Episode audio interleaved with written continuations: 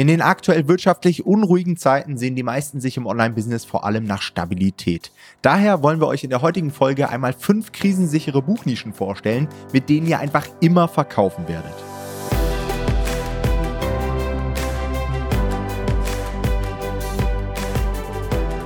Hallo und herzlich willkommen zu einer neuen Folge des Verlagsniveau Podcast und heute soll es einmal um fünf krisensichere Buchbereiche oder Buchnischen gehen, in denen ihr Bücher veröffentlichen könnt, die Evergreen-Charakter haben. Das heißt, die eigentlich immer funktionieren und bei denen ihr euch nicht so Gedanken darüber machen müsst, ah, verkauft sich das Thema noch in der Krise? Denn das muss man natürlich dazu sagen. Viele Self-Publisher springen immer auf den neuesten Trend auf und wenn man da mal eine Zeit lang dabei ist, dann merkt man, wie wichtig auch Stabilität im eigenen Buchportfolio ist. Denn immer dem nächsten Trend hinterher zu jagen, sorgt natürlich auch dafür, dass, wenn der Trend wieder abgeflaut ist, man ein Buchprojekt hat, was vielleicht nur noch rumdümpelt und dann kommt man irgendwie nicht vom Fleck. Das heißt, die Leute, die schon länger dabei sind, werden wissen, okay, wenn du dir wirklich Buchprojekte aufbauen möchtest, die vielleicht auch mal zwei, drei, vier, fünf Jahre verkaufen und nicht nach sechs Monaten wieder absterben, dann solltest du dich für Bereiche entscheiden, die eigentlich immer funktionieren. Aktuell leben wir in ziemlich unruhigen Zeiten. Wird jeder von euch mitbekommen haben. Und da haben wir die ein oder andere Nachricht schon bekommen, bei denen sich Leute Gedanken gemacht haben, hey, soll ich überhaupt noch in diese Nische reingehen? Oder hat sich das vielleicht bald erledigt, weil die Leute kein Geld mehr haben oder weil irgendeine neue gesetzliche Änderung kommt oder was auch immer.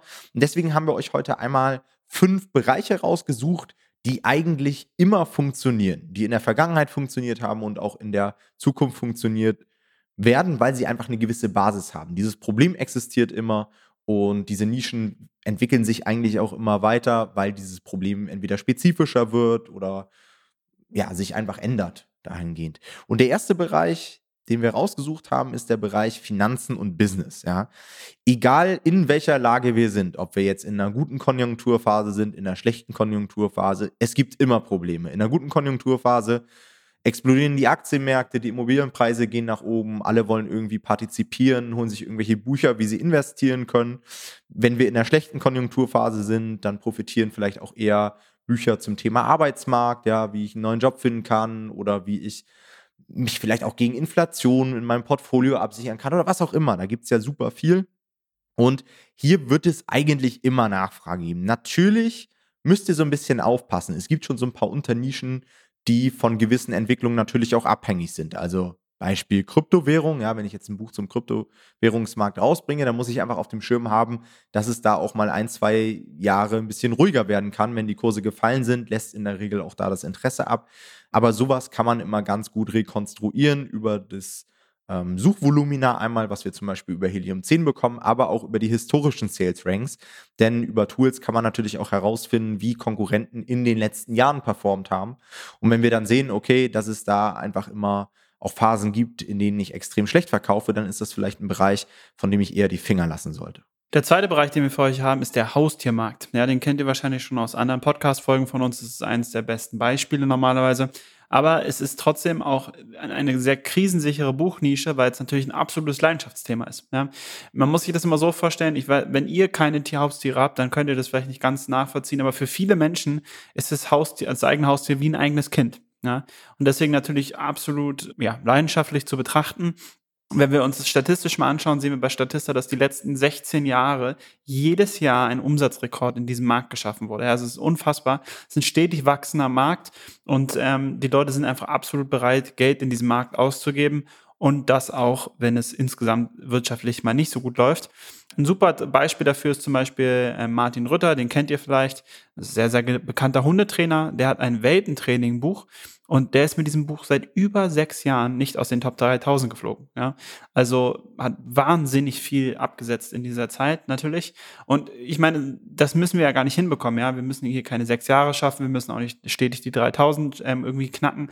Aber es soll einfach zeigen, wie stetig dieser Markt funktionieren kann, wenn man hier gut hochqualitative Projekte rausbringt.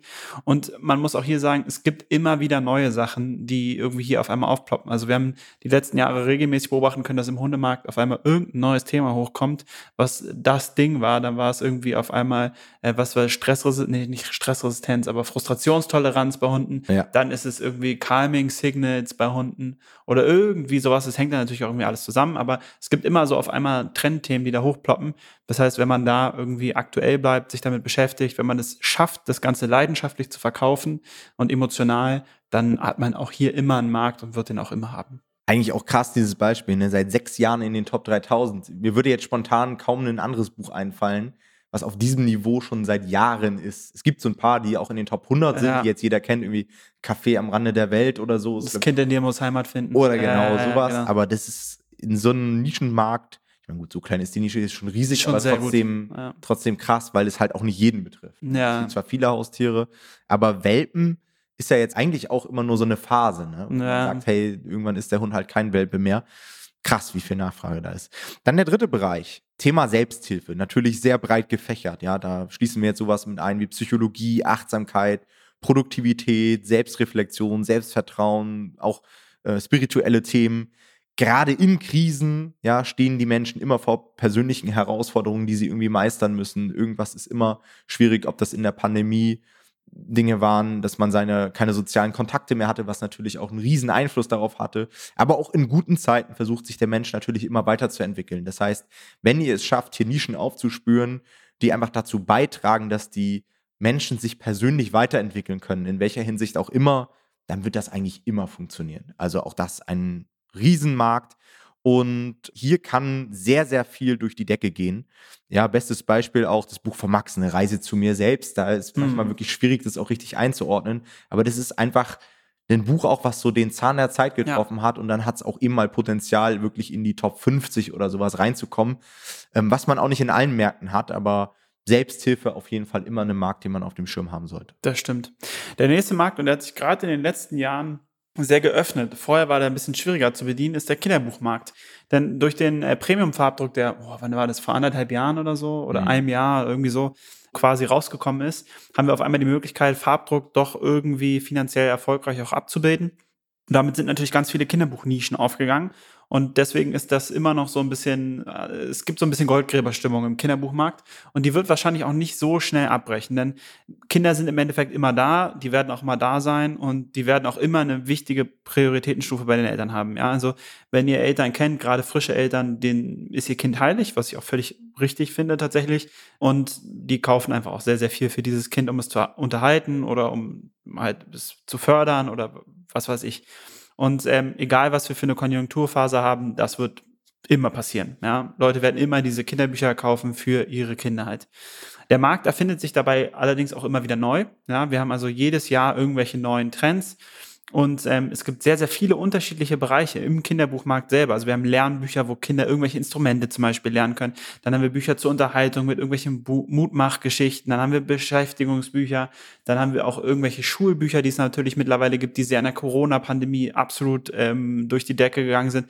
Also es gibt hier sehr, sehr viel.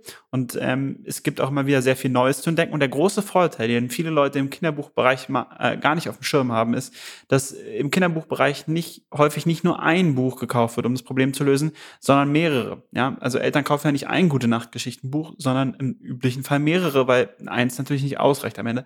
Das ist anders als im Ratgeberbereich und deswegen haben wir hier auch so gute Absatzzahlen, obwohl die Konkurrenz teilweise schon relativ hoch ist. Ja, ähm, also das nur immer im Kopf behalten. Und ein weiterer Vorteil, den ich auch in diesem Markt sehe, ich glaube, das haben viele gar nicht auf dem Schirm, dass er die Zielgruppe, die Kinder hat und Kinder in einem gewissen Alter, ja auch relativ jung ist. Und die junge Zielgruppe ist damit jetzt mittlerweile groß geworden, dass man auch Produkte auf Amazon bestellt. Das heißt, auch in den nächsten Jahren, die zukünftigen Eltern, die sind alle mit Amazon groß geworden. Die haben sich alle dran gewöhnt, auf Amazon die Bücher zu bestellen. Dementsprechend ist der Markt auch so groß, nicht nur weil es viele Kinder gibt, sondern weil auch die eigentlichen Käufer, die Eltern, Amazon als primäre Buchbezugsquelle haben. Ja. Und ich glaube, hier gibt es verschiedene Dynamiken, die diesen Markt sehr, sehr interessant machen. Ich persönlich würde mittlerweile sagen, der interessanteste Markt aktuell auf Amazon. Ja, wahrscheinlich schon, ja. Das war aber auch mal anders. Und da kommen wir jetzt zum fünften Bereich.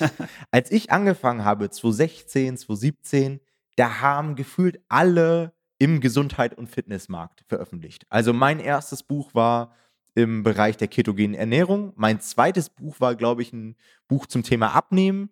Drittes Buch war auch wieder irgendeine Diätform. Das heißt, ich war sehr schnell in diesem Bereich drin. Und das war früher so der Standard. Low-Carb-Bücher, Intervallfastenbücher, Laufbücher, was auch immer. Da gibt es ja super viel. Und das kommt natürlich auch nicht von irgendwoher. Ja, also da ist natürlich auch eine gewisse Basis für da. Wir haben letztendlich als Menschen immer den Wunsch, gesund zu sein. Wir wollen auch in der Krise gut aussehen. Das heißt, das ist ein Bereich, der eigentlich auch total evergreen ist. Trotzdem würde ich sagen, in den letzten paar Jahren bei den Self-Publishern nicht ganz so beliebt. Kannst du dir erklären, weil du hast ja auch sehr viel mit Nischenrecherche zu Ja. tun, woran das liegt? Denn die Nachfrage, ich habe jetzt auch in Vorbereitung hier auf die Folge nochmal geschaut, wie so meine alten Standardnischen früher aussehen. Und da ist immer noch brutale Nachfrage drauf. Ja. Die Bücher sind teilweise nicht gut umgesetzt, also Potenziale sind da immer noch vorhanden. Das denke ich auch. Also ich glaube auch, dass es sehr, sehr viel Potenzial gibt. Ich habe das Gefühl, es ist gesam gesamtgesellschaftlich irgendwie ein bisschen zurückgegangen, die Nachfrage in diesen Themen. Also ich habe Mhm. das Gefühl, es gab so vor der Krise, würde ich mal sagen, halt so in den, weiß ich nicht, 2014 bis 2019 oder so, war Fitness und Ernährung so ein riesiges Thema, sowieso auch gesamtgesellschaftlich. Und ich habe das Gefühl, es hat gesamt einfach abgenommen. Ja. Aber ich glaube auch, dass Kochbücher in den letzten, im letzten Jahr auch ein bisschen an Reiz vielleicht verloren haben bei vielen KDP-Lern, wobei sie an sich gerade jetzt vielleicht sogar wieder interessant geworden sind durch diesen Farbdruck. Ja, Ja. also an sich kann man jetzt das erste Mal nachhaltig Kochbücher machen, äh, die nicht direkt abgestraft werden mit negativen Rezensionen. Das heißt, es ist gar nicht so unbedingt so richtig berechtigt, würde ich auch sagen. Und wie du sagst, also die Nachfrage ist potenziell eigentlich immer noch da. Also sie ist vielleicht ein bisschen geringer geworden, aber uninteressant ist es auf jeden Fall nicht. Und ich glaube, es haben nicht viele Leute auf dem Schirm aktuell. quasi ein Geheimtipp, ja, auch vom Timing. Also wir sagen euch ganz ehrlich, wir haben es jetzt November, ihr habt noch bestimmt zwei, drei Monate Zeit und dann ist halt auch wieder volle Fitnesszeit. Ne? Januar, Februar, März funktioniert der Markt immer sehr, sehr gut. Alright, das war's mit unseren fünf krisensicheren Buchthemen. Euch viel Spaß beim Veröffentlichen da drin und wir hören uns in der nächsten Folge. Macht's gut. Ciao, ciao. Ciao.